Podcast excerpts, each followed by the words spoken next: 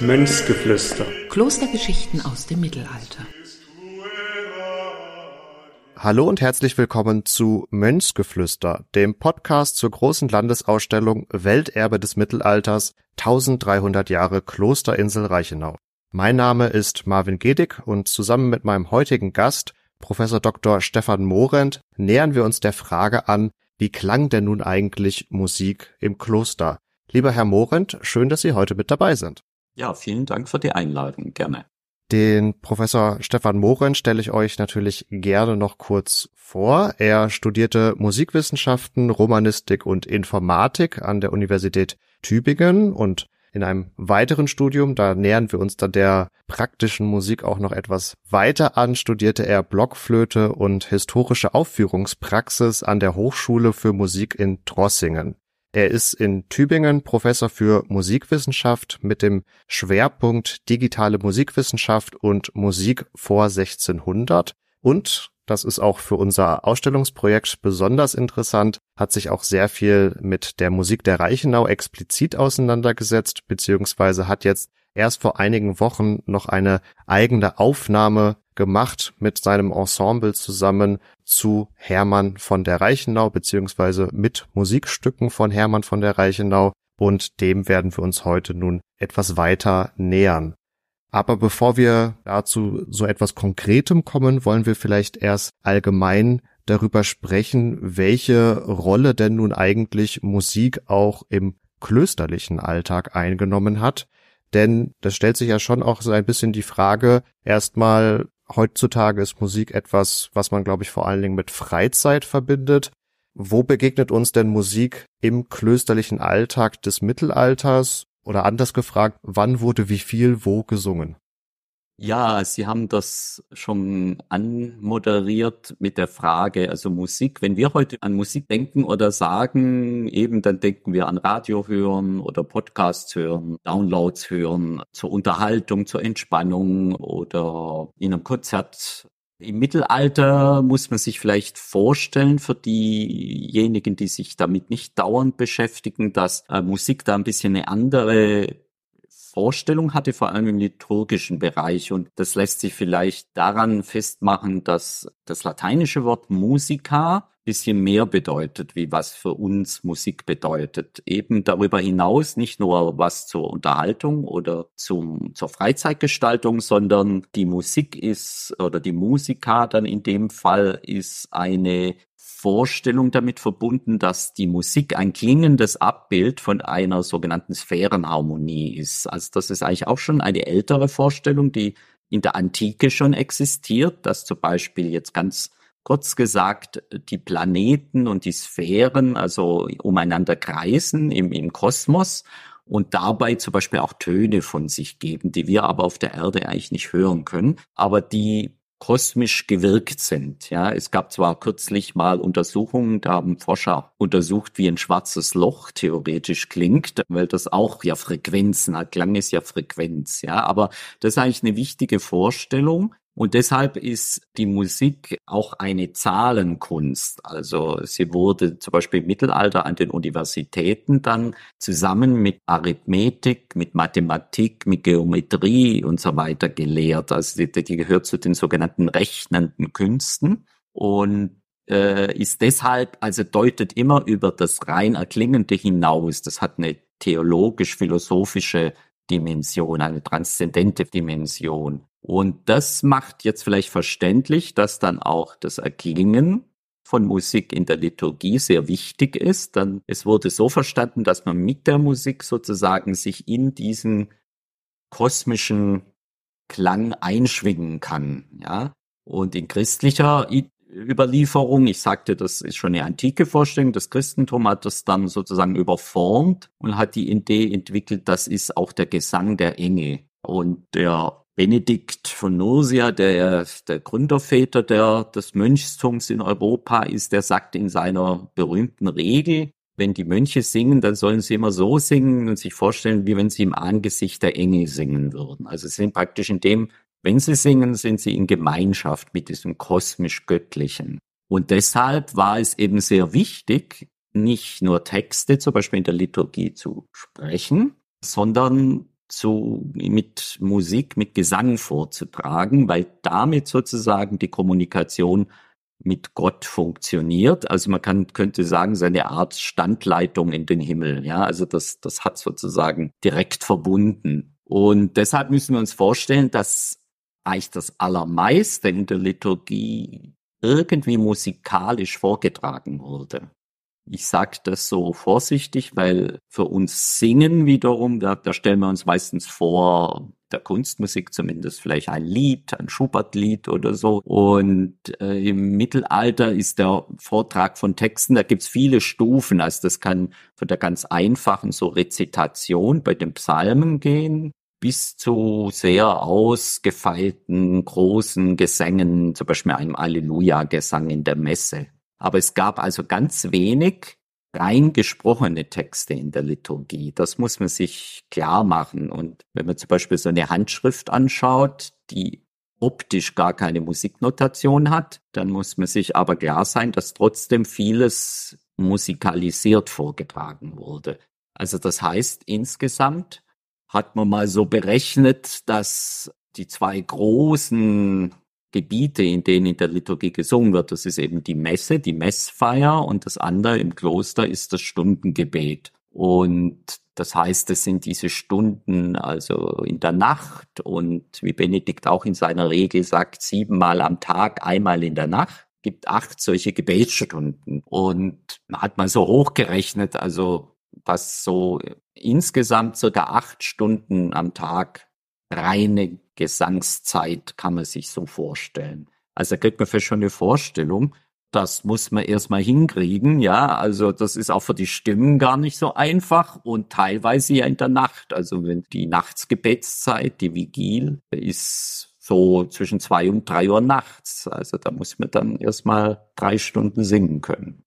Also wir sehen schon ein äußerst prägender Aspekt auch des klösterlichen Alltags, der nicht nur quantitativ weite Räume eingenommen hat, sondern auch einfach eine enorme Bedeutung für die Mönche der Zeit hatte. Sie hatten jetzt auch schon ein, zwei Mal den Benedikt von Nursia und seine Benediktsregel angesprochen. Welche anderen Quellen haben wir denn eigentlich zu mittelalterlicher Musik im Kloster, wo wir ein bisschen was rausziehen können, weil wir haben ja ganz plakativ formuliert auch die Problematik, Audiodatenträger sind jetzt nicht überliefert, also wir werden ja vermutlich vor allen Dingen aus Textquellen uns ein Bild zusammenpuzzeln, oder?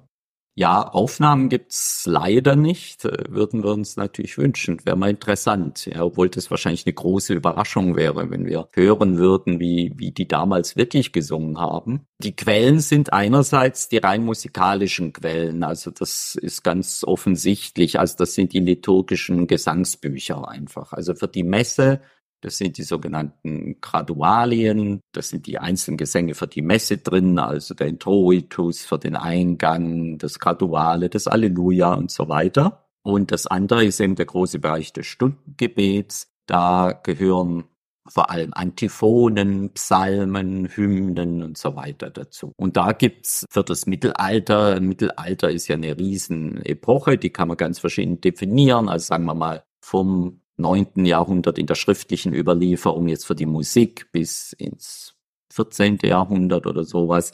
Äh, da ist die Überlieferung schon sehr reichhaltig, obwohl ja sehr viel verloren ist auch. Ja. Also haben wir viele Handschriften, Musikhandschriften, die auch Musiknotation haben, in verschiedener Weise. Manche, die früheren mit den sogenannten Neumen ohne Linien, die sind eigentlich nicht wirklich direkt zu lesen oder nur über Umwege, aber die bisschen später, die dann auch auf Linien und mit Schlüsseln schreiben, die kann man eigentlich bisschen mit entsprechender äh, Studium auch schon lesen und auch zum Klingen bringen. Ja, das ist die eine Seite, das sind also die wirklich notierten Handschriften. Und dann gibt's aber zum Beispiel für die noch frühere Zeit, also bevor die Notation einsetzt, so um 900, wissen wir trotzdem, dass die Gesänge davor nicht auch nur gesprochen wurden, sondern auch schon gesungen wurden. Aber da gibt's zum Beispiel nur Texthandschriften. Also das sind die Gesänge nur als Texte geschrieben, ohne Notation. Das heißt aber jetzt nicht, dass nicht gesungen wurde. Ja?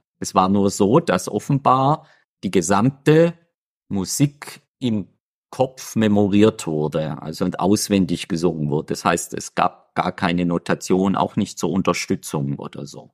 Das andere, die andere Quellengattung, die uns da hilft, das sind dann so Beschreibungen. Also es gab so Normtexte für die Klöster, wo sie aufgeschrieben haben, also man könnte sagen, so eine Art Regiebücher für die Liturgie. Und da wurden, also lateinisch heißt es lieber Ordinarius oder eine Consuetudo oder eine Constitutio. Und da wurden, wurde festgehalten, nicht die Notation und die Gesänge an sich, sondern zum Beispiel, wann, was, wo, wie, von wem gesungen wird. Und da wird dann eben beschrieben, zum Beispiel eine Prozession an Ostern, wann die Mönche da, zu welcher, also auch räumlich, wo die da reinkommen in die Kirche, wohin sie gehen, was sie für Gewänder tragen, wo sie sich verneigen, wo sie sich hinsetzen, wer was singt. Also es gab ja auch Rollenverteilungen dann im Kloster, also zum Beispiel die Jüngeren, die, die Kinder oder Knaben jetzt in einem Männerkloster, die ja oft sehr jung ins Kloster kamen, schon als Kind, die mussten zum Beispiel dann bestimmte Sachen singen, Intonation und dann sangen andere Sänger, also das wurde auch verteilt, sangen nicht immer alle alles. Und das gibt auch sehr hilfreiche Informationen von der anderen Seite, wo man sich dann so ein bisschen ein Bild machen kann im wahrsten Sinne, auch räumlich, wie sowas funktioniert hat in so einem Kloster. Wir haben jetzt sehr viel über Gesang gesprochen und das deutet ja auch schon ein bisschen an, wie die Antwort auf meine nächste Frage aussehen könnte, aber um das Bild kurz zu komplettieren, wir reden bei klösterlicher Musik eigentlich ausschließlich von Gesang und Instrumente spielen keine Rolle. Also im weitesten Sinne, ja. Das ist, wir wissen dazu relativ wenig. Es gibt natürlich ein Instrument, das schon relativ früh eine Rolle spielt, das bis heute das Kircheninstrument ja ist. Das ist natürlich die Orgel. Und da gibt's auch schon sehr frühe Belege. Wir wissen noch nicht ganz genau, in welchem Maße und wo genau die bei der Liturgie mitgewirkt haben könnte. In den früheren, also im neunten, zehnten Jahrhundert gibt's dazu eigentlich kaum Zeugnisse. Später dann mehr, und in noch späterer Zeit, als dann die Musik auch teilweise mehrstimmig wurde und so, da wird die Orgel dann auch so als Wechsel eingesetzt. Also die Orgel spielt einen Teil und dann singt wieder der Chor und so. Also das, da gibt's Möglichkeiten und andere Instrumente sollte man auch nicht vergessen, die auch fast jedes Kloster hatte, das sind die Glocken. Das sind ja nicht nur Signalgeber, sondern auch Instrumente, die geben ja auch eine Tonhöhe. Und gerade in diesen Regelbüchern, die ich vorher erwähnt habe, findet man zum Beispiel Hinweise, dass bei bestimmten Gesängen, zum Beispiel bei Sequenzen, parallel während dem Singen die Glocken läuten. Also das wird angegeben. Und das ist dann offenbar nicht nur ein Signal, zu, zum Beispiel zu Beginn des Gottesdienstes, jetzt geht's los oder so, und das wurde offenbar auch als akustisches Musikinstrument dann sozusagen eingesetzt. Andere Instrumente, die wir ja schon kennen im Mittelalter, da gibt's ganz wenige Quellen, die uns da wirklich Beleg geben könnten, dass die in der Liturgie, in der also engeren Sinne Liturgie eingesetzt wurden. Also da gibt's eigentlich kaum Hinweise.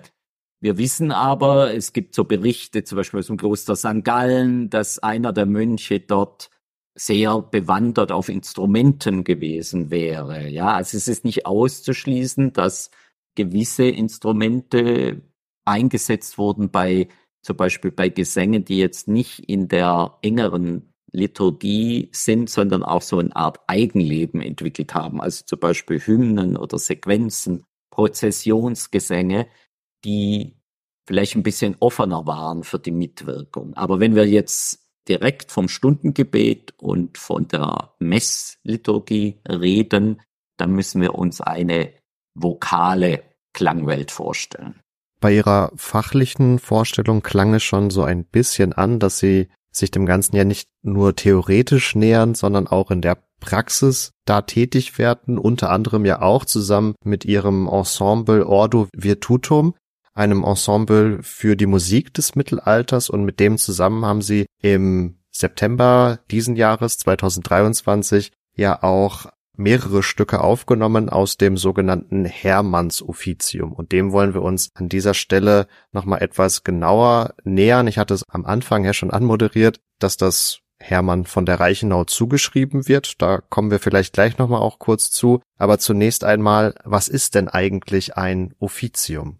Ja, Offizium, lateinisch ganz wörtlich übersetzt, heißt eigentlich der Dienst oder die Arbeit. Und dahinter steckt die Idee, dass diese Vorstellung, dass die Mönche singen in der Liturgie, das ist sozusagen ihr Dienst, ja, an, an der Menschheit, an der Welt, ja. Sie sind dazu da, das ist ja in diesem Ständemodell, das das Mittelalter so entwickelt hat, also die einen beten, die einen arbeiten und die anderen führen den Krieg. Ja, also das sind die drei Stände. Und die Mönche sind eben fürs Beten und Singen da, jetzt mal ganz pauschal gesagt. Ja, und das ist ein Pflicht oder ein Dienst. Ein anderes Wort ist Opus Dei, also das ist auch so das Werk Gottes. Und deshalb spricht man von einem Offizium dann im engeren Sinne, ist, sind genau die Gesänge, die eben, wir haben es schon angesprochen, bei dem sogenannten Stundengebet, das wäre jetzt die deutsche Übersetzung, gesungen werden. Das heißt also, man muss sich vorstellen, dass die Mönche eben mehr oder minder mit einer kleineren Pause, die gar nicht so lang war in der Nacht, aber eigentlich über den Tag verteilt und in der Nacht immer wieder auch in Ergänzung zur Messfeier, die wir vielleicht heute noch eher kennen, im Kloster gesungen, gebetet haben. Ja, und dazu gehören eben normalerweise acht solche Gebetszeiten. Und dafür waren eben jeweils Gesänge notwendig. Und wenn es um einen speziellen Festtag ging, und zum Beispiel jetzt bei Hermann um, um bestimmte Heilige, mit denen er sich speziell beschäftigt hat, dann wurde an deren Festtag für dieses Stundengebet an diesem Tag dann eben spezielle solche Gesänge in Text und Musik zusammengestellt. Und das hat Hermannus Contractus, eben der Hermann für der Reichenau, für mehrere Heilige so aus dem süddeutschen Raum eben auch getan. Wir haben jetzt das ein oder andere Mal schon von ihm gesprochen. Mit wem haben wir es denn bei diesem Hermann eigentlich zu tun? Also wo kommt er her und was zeichnet ihn so in seiner klösterlichen Tätigkeit aus? Der Hermann oder also lateinisch Hermannus stammt aus Alshausen in Oberschwaben, war Sohn eines Grafengeschlechts und offenbar, das wissen wir eben aus seiner Bezeichnung Kontraktus, was wörtlicher übersetzt sowas wie zusammengezogen, ganz wörtlich heißen würde, muss man wahrscheinlich verstehen im Sinne einer Behinderung. Was das genau war, wissen wir nicht. Äh, es gibt so verschiedene Spekulationen. Wahrscheinlich eine spastische Lähmung, würden wir heute sagen. Es gibt Aussagen, dass er eben nicht gehen konnte, also dass er auf einem Tragestuhl von seinen Mitbrüdern getragen werden musste. Eine andere Quelle sagt, er sei an seinen Gliedern eingeschränkt gewesen. Das deutet also auf diese Behinderung hin. Er war aber offenbar, und das betont dann die Quellen so als Gegenbild, also einerseits an Körper eingeschränkt, im Geist aber entsprechend überragend. Also er wurde auch unter anderem das Wunder seines Jahrhunderts genannt. Also er und es wird beschrieben, dass er in allen Wissenschaften, also er hat Verschiedenes betrieben. Er hat eine Chronik verfasst, er hat Komputistik betrieben. Das ist die mittelalterliche Form zum Beispiel der Kalenderberechnung, Astronomie. Er hat sich in all diesen Fächern beschäftigt, in der Musiktheorie. Er hat auch eine Musik also eine Musiktraktat-Handschrift geschrieben und auch ein Notationssystem entwickelt, eine Notenschrift, die auf so Intervallabständen bestand und was noch nicht so ganz lang bekannt war, aber jetzt in den letzten Jahren immer deutlicher wurde, er hat auch ganz schön viel komponiert. Das hatte man ein bisschen verdrängt, man hat ihn so als Le Theoretiker, Lehrer gesehen. Aber in den letzten Jahren, und das wissen wir aus einer Beschreibung seines Schülers, ein äh, Berthold, dass er eben verschiedene solche Offizien komponiert hätte. Und offenbar kam er, das ist nicht ganz genau klar, wann und wie, also Lebensdaten sind 1013 bis 1054, kam er offenbar auf die Reichenau, wahrscheinlich als Lehrer und hat dort unter dem Abt Bern von Reichenau offenbar so einen Wirkungsort gefunden, wo er eben sein Talent trotz dieser Behinderung entfalten könnte. Denn wir müssen ja uns bedenken, dass im Mittelalter Behinderung normal hieß, eigentlich keine Chance für ein weiteres Leben. Also seine Rettung war der adlige Stand und dass er auf die Reichenau kam. Und er hat dort wirken können und hat offenbar solche Gesänge komponiert für verschiedene Heilige, die so im süddeutschen Raum, das habe ich schon erwähnt, also zum Beispiel für den heiligen Wolfgang von Regensburg, für die Afra von Augsburg, für den Magnus von Füssen. Und sein Schüler zählt dann unter anderem eben auch auf, es, er hätte auch solche Gesänge für die heiligen Gordianus und Epimachus aus Kempten komponiert und die waren bisher nicht bekannt aber wir haben nun die Berichte davon, was er womöglich komponiert hat. An den Handschriften selbst steht aber ja nicht unbedingt immer dran, dass die jetzt von Hermann geschrieben oder komponiert worden sind. Also wie nähert man sich da jetzt der Autorenschaft an und trifft letztendlich die Zuschreibung, dass es sich bei dem vorliegenden Musikstück womöglich um eins von Hermann von der Reichenau handelt? Ja, es stehen keine Komponistenangaben meistens dabei. Also man muss sich das nicht, darf sich das nicht vorstellen wie später, vielleicht wenn man das so kennt von der Partitur, da steht dann groß der Komponist und dann noch die Instrumente und so, ja.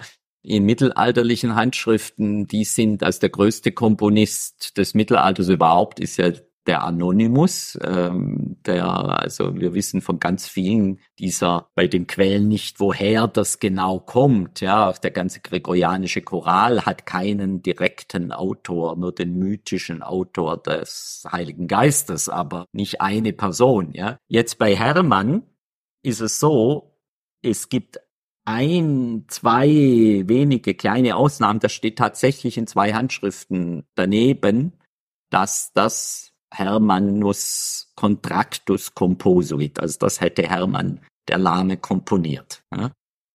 Bei den vielen anderen allerdings nicht. Und dann hilft eigentlich nur eine Art stilistische Vergleich und Prüfung. Und das funktioniert insofern sind die Chancen ganz gut, weil der Hermann eine ganz eigene Musiksprache entwickelt hat. Und zwar hängt das wieder mit seiner Musiktheorie zusammen. Also seine Vorstellung war, dass, was ich schon erwähnte, diese kosmischen Proportionen sich auch in der Musik, die erklingt hier auf Erden sozusagen, ganz stark widerspiegeln müssen. Und deshalb hat er die Grundlage, die sogenannten Modi, das ist im Mittelalter sozusagen die Strukturierung des Tonmaterials, also so wie wir später zum Beispiel wir sprechen von Tonarten oder Tongeschlechtern und die Modi wären Vorläufer der Tongeschlechter. Und er hat die so strukturiert, dass die nach solchen Proportionen klingen. Also für ihn war zum Beispiel wichtig der Grundton, die Quinte, also fünf Töne weiter oben und dann wieder die Oktave. Und das ist so die Gliederung. Ja. Und das sind für ihn eben ganz wichtige Ankerpunkte und an denen entlang hat er seine Melodien dann entwickelt auch. Und die unterscheiden sich auch von dem, was der ältere Choral, wie der strukturiert ist. Insofern kann man ihn schon also heraushören im wahrsten Sinne, ja, weil wenn man seine Musik hört, berührt die immer diese Ankerpunkte, kann man sich vorstellen, und das, und das ist dann wie so eine Art, also wie wenn Glocken angeschlagen würden, also man hört dann immer diese Strukturtöne. Und das ist eigentlich ein sehr wichtiges Merkmal. Da kann man jetzt hingehen und wenn man jetzt was findet, eine Musik vor sich liegen hat, ist denn das jetzt so strukturiert? Passt denn das? Ja? Und wir sprechen jetzt ja über ein neu entdecktes Offizium oder das ihm zumindest mit größter Wahrscheinlichkeit zuzuschreiben ist das eben für diese heiligen Gordianus und Epimachus. Das wurde gefunden, mich hat aufmerksam gemacht der Matthias Schmand aus Bingen, äh, Archivar dort, das in einer Zwiefalt einer Handschrift, die gar keine liturgische Handschrift direkt ist, aber eingebunden sozusagen, wahrscheinlich Nachträge, Blätter sind mit Notation über Gordianus und Epimachus. Und er schickte mir das und sagte, schauen Sie das doch mal an. Was ist das? Ja, und ich habe mir das angeschaut und als ich das sah und mir die Musik angeschaut habe und gesungen habe für mich, äh, und man sieht das auch schon an der Notation, dachte ich sofort, das ist ja sehr verdächtig. Das klingt genau wie das, was wir schon von Hermann kennen, ja. Und jetzt weitere Untersuchungen, man analysiert das dann als Musikwissenschaftler und so weiter. Und der Befund ist jetzt am Ende, also es spricht alles, alles sehr, sehr stark für Amannus Contractus. Es steht auch in dieser Handschrift nicht dabei, das hat er komponiert. Ja, also wir wissen nur, sein Schüler sagt, er hat sowas komponiert, wir haben jetzt sowas gefunden. Es klingt genauso wie das andere von Hermannus. Es wäre schon sehr seltsam, wenn das jetzt nicht von ihm wäre. Also das ist sozusagen jetzt der Weg, wie man sowas eruieren kann. Und wie Sie haben es angesprochen, wir haben das jetzt gerade aufgenommen für den SWR zusammen auf der Reichenau im Münster. Und auch das hat uns nochmal jetzt im Singen und im tiefen Beschäftigen mit der Musik bestätigt, dass das von Hermann sein muss. Die andere Seite noch, da habe ich also Rückendeckung bekommen die, ich mache auch eine Edition jetzt damit dafür und habe dafür den Walter Berschin aus Heidelberg gewinnen können, der ja einer der profiliertesten Latinisten und Mittellateiner ist und sich mit Hermann auch schon sehr, sehr viel auseinandergesetzt hat. Und seine Einschätzung war nun auch rein von den Texten, von der Sprachfügung des Lateinischen und so weiter, hat er Spuren wieder von entdeckt oder erinnert ihn vieles an Hermann. Also das ist jetzt noch so ein zweiter Hinweis, der uns da relativ sicher machen kann. Wie können wir uns das klanglich, soweit man es denn beschreiben kann, zumindestens ein wenig vorstellen? Also haben wir da viele Wechselgesänge drin oder ist es vor allen Dingen ein Sänger, der da aktiv ist? Also aus welchen klanglichen Elementen setzt sich dieses Offizium zusammen? Also die Handschrift überliefert nicht alles. Es fehlt ein Blatt erstmal, es ist nicht ganz komplett. Aber das, was da ist, das ist eigentlich auch wieder übereinstimmend mit den anderen Offizien von Hermann. Das sind vor allem die Gesänge zur Nacht, also diese Nachtresponsorien. Das habe ich schon erwähnt. Also muss ich vorstellen, das war, man steht so, die Mönche standen zwischen zwei und drei Uhr nachts auf. Äh, das war dann wieder die Vigil oder die Matutin. Und die war wieder einstrukturiert in sogenannte Nokturnen. Da steckt auch das Wort Nokturn, also das kennen wir vielleicht von später, das ist also die Nachtwache sozusagen. Und innerhalb so einer Nokturn wurden eben Responsorien gesungen. Also es wurden vorausgehend Texte gelesen, wahrscheinlich nicht wirklich gelesen, sondern wie ich schon sagte, rezitierend vorgetragen und dann antwortet ein Gesang auf das, was in der Lesung zu hören war. Und diese Lesungen sind bei solchen heiligen Offizien aus der Lebensbeschreibung oder der Passio, also dem Märtyrerleben äh, des Heiligen gewonnen. Und bei diesem Gordianus in Epimachus handelt es sich ja um frühchristliche Märtyrer, die also alle auf schreckliche Weise dann durch heidnische Verfolgung zu Tode kamen. Und aus diesen Viten, die es schon gab, hat man dann solche Texte abschnittsweise vorgetragen und darauf antwortet dann immer ein sogenanntes Responsorium, ein Antwortgesang. Und der ist in diesen Nachtstunden, da hatte man ja viel Zeit, ja, darum war der also sehr ausladend und sehr virtuos auch, ja. Also das ist etwas, muss man sich auch vorstellen, was jetzt nicht für den gesamten Konvent, das haben jetzt nicht 100 Mönche gesungen, sondern dafür gab's, musste man schon auch damals schon speziell ausgebildete Sänger haben. Das war eine sogenannte Skola. Das können vier, fünf, sechs Sänger vielleicht gewesen sein. Auch in, genau in dieser Besetzungsstärke habe ich es jetzt auch mit meinem Ensemble aufgenommen. Und man kann das dann ein bisschen aufteilen. Es gibt so einen ersten Teil, den haben wahrscheinlich eher ein Solist wirklich allein gesungen. Und dann gibt's so einen Abschlussteil, den haben, hat dann die Skola, also das wären dann die sechs, sieben Sänger.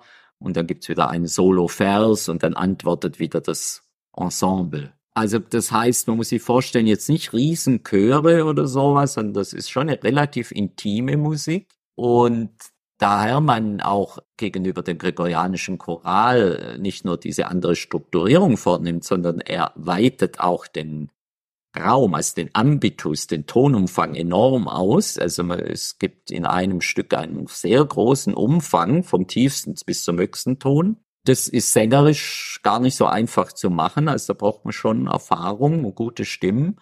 Und was er auch sehr gerne macht, ist, dass er ein sogenanntes Melisma, das heißt also auf einer Silbe ganz viele Töne bringt. Und das kann sehr, sehr lang sein. Ja, also es gibt einen Abschnitt in einem Stück, das, das endet mit Sine, Fine, Corona.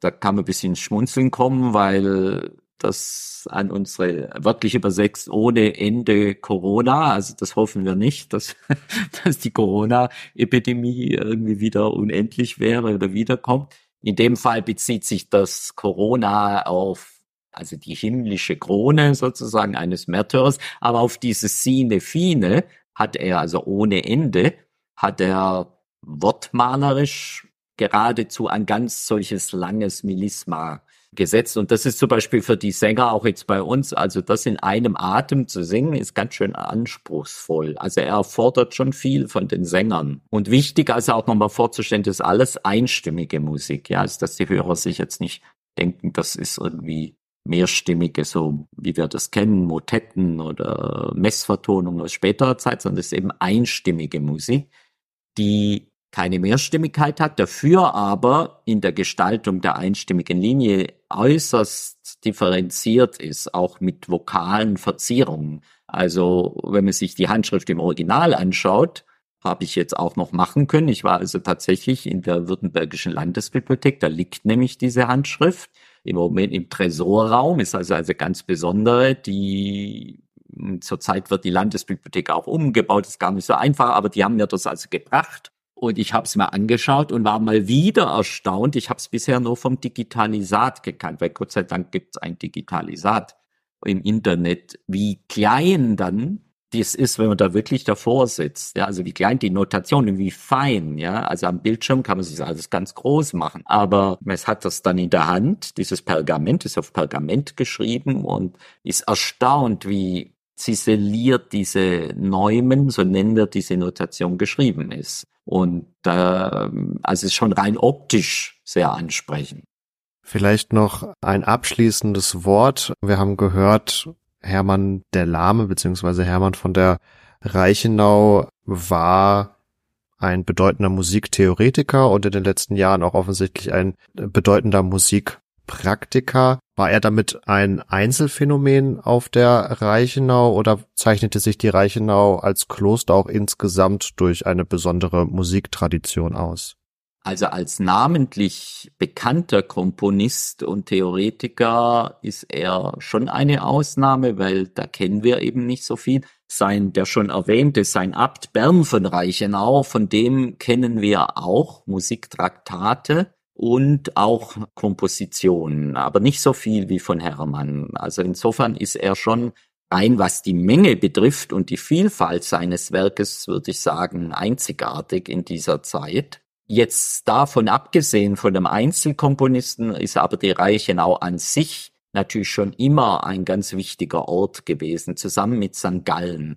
Wir haben unser Konzertprogramm genannt Insula et Eremus, also Insel und eremitisches Dasein oder Abgeschiedenheit könnte man das übersetzen. Und das ist eine Anspielung, also eine Umdrehung des eines berühmten Titels von dem genannten Walter Bergin, der ein Standardwerk geschrieben hat, eben umgekehrt, Eremus et Insula, wo er St. Gallen, die Klöster St. Gallen und Reichenau, die ja nicht weit entfernt sind, St. Gallen in der heutigen Schweiz und Reichenau im Bodensee, verglichen hat, wie die jetzt äh, als lateinische Kulturlandschaft, also jetzt im Text bezogen, nicht musikbezogen, in einem Art freundschaftlichen Wettstreit koexistiert haben. Ja, und was die Musik betrifft, waren diese beiden Klöster eben in der karolingischen Zeit ein ganz wichtige Standorte für die Entwicklung des gregorianischen Chorals, aber auch eben seiner Erweiterungen, also der sogenannten Tropen, Sequenzen und dann solcher Dinge wie von Hermannus. Also man kann schon sagen, im 8., 9. Jahrhundert, frühe 10. Jahrhundert war, war die Reichenau und St. Gallen der, die Wiege der europäischen Musikkultur doch ein wunderschönes Abschlusswort, würde ich sagen. Vielen Dank für diesen äußerst spannenden Einblick in die mittelalterlichen Klangwelten. Und ich finde, Sie haben das auch schon sehr plastisch beschrieben. Aber wenn ihr da draußen jetzt auch noch Lust bekommen habt, euch das mal wirklich in live auch anzuschauen, dann geben wir euch einerseits natürlich den Link zu Herrn Morenz Ensemble, dem Ordo Virtutum, in die Show. Da könnt ihr dann auf der Webseite auch ganz einfach mal schauen, wo in nächster Zeit möglicherweise Aufführungstermine sind. Ansonsten habt ihr natürlich in unserer großen Landesausstellung, die ja in Konstanz und auf der Reichenau gezeigt wird, auch verschiedene Möglichkeiten über Hörstationen und andere Medien in die mittelalterlichen Musikwelten einmal abzutauchen. Also das sicherlich ein guter Grund, um da mal vorbeizuschauen. Wenn ihr weitere Informationen auch zu dieser großen Landesausstellung haben wollt, dann haben wir euch auch den Link zur Ausstellungswebsite ebenfalls in die Show gegeben. Ihr findet das Badische Landesmuseum auch ganz einfach auf allen Social Media Kanälen, werdet da über die aktuellen Entwicklungen zur Ausstellung auf dem Laufenden gehalten. Wenn ihr Lust auf mehr Podcasts habt, dann schaltet auch gerne in der kommenden Woche wieder ein oder schaut auch einfach mal bei meinem Podcast Epochentrotter vorbei. Und Herr Morent, ich darf mich nochmal ganz herzlich bedanken, dass Sie heute mit dabei waren. Ja, sehr gerne. Hat viel Spaß gemacht. In diesem Sinne hoffe ich, ihr da draußen hattet auch große Freude und schaltet auch in der kommenden Woche wieder ein. Mir bleibt damit nur noch zu sagen, macht's gut und ciao, ciao.